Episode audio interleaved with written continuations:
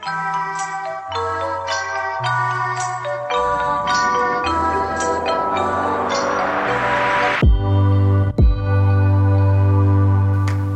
вечер!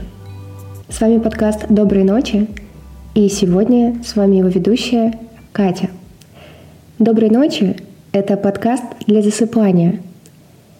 Он нужен для того, чтобы вы расслабились после рабочего или просто чуть-чуть спешного дня, отдохнули, выдохнули, и ваши нейроны плавно пошли с нужной им скоростью. Этот подкаст делается создателями другого подкаста «Мы не договорили», который посвящен вопросам ментального здоровья. Не забывайте ставить нам звездочки и писать отзывы. Во-первых, мы все читаем. Во-вторых, это позволяет нам быть более заметными. Сегодня я прочту вам необычную детско-взрослую сказку о тревожности. Лучший способ прослушать этот доброночный подкаст, когда вы уже легли в кровать, выключили свет и поставили таймер выключения в подкаст-приложении на конец эпизода. Включайте таймер, сказка начинается. Сказка взята с сайта психолога Татьяны Блиновой. Маленькому лисенку не спалось. Он ворочался и все думал, думал, думал о том, какой большой мир вокруг и сколько в нем всего интересного. А он, лисенок, маленький и пока многого не знает. Ему так хотелось все узнать. Куда солнце прячется на ночь? Почему приходит зима? Какие цветы самые красивые, а какие ягоды самые сладкие? Мысли вертелись в его голове, как карусель. Кто я? Для чего я в этом мире? Что меня ждет в будущем? Найду ли я свое место в жизни? На какие-то вопросы он самостоятельно искал и находил ответы – на другие нехотя отвечала мама. Что-то подсказывали друзья и знакомые. Но вопросов было гораздо больше. А какие-то ответы порождали новую череду недоумений и любопытства. Поначалу лисенок спрашивал все у мамы, но зачастую получал ответы типа «много будешь знать, скоро состаришься», «много хочешь, мало получишь» и тому подобное.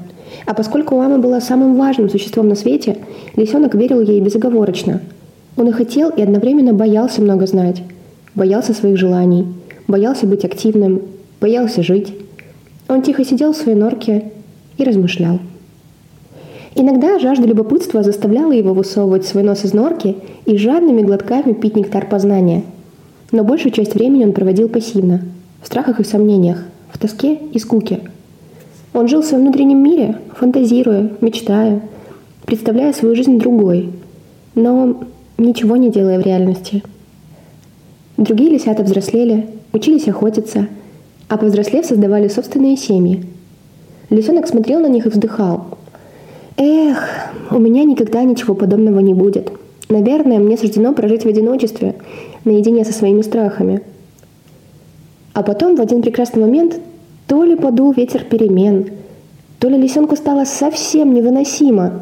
Он вдруг выбежал из норки и, подняв свой пушистый хвост, побежал к местному мудрому филину – Уважаемый Филин, скажите, что мне делать? Я так много хочу, но столько всего боюсь, что не делаю в результате ничего. Что я должен сделать? В мире столько дорог. По какой из них мне пойти? Филин посмотрел на лисенка и произнес всего одну фразу. «Слушай себя и свое сердце». Захлопал крыльями и сухонем улетел. И лисенок послушал и стал исследователем – он наблюдал и изучал жизнь во всех ее проявлениях. А страхи?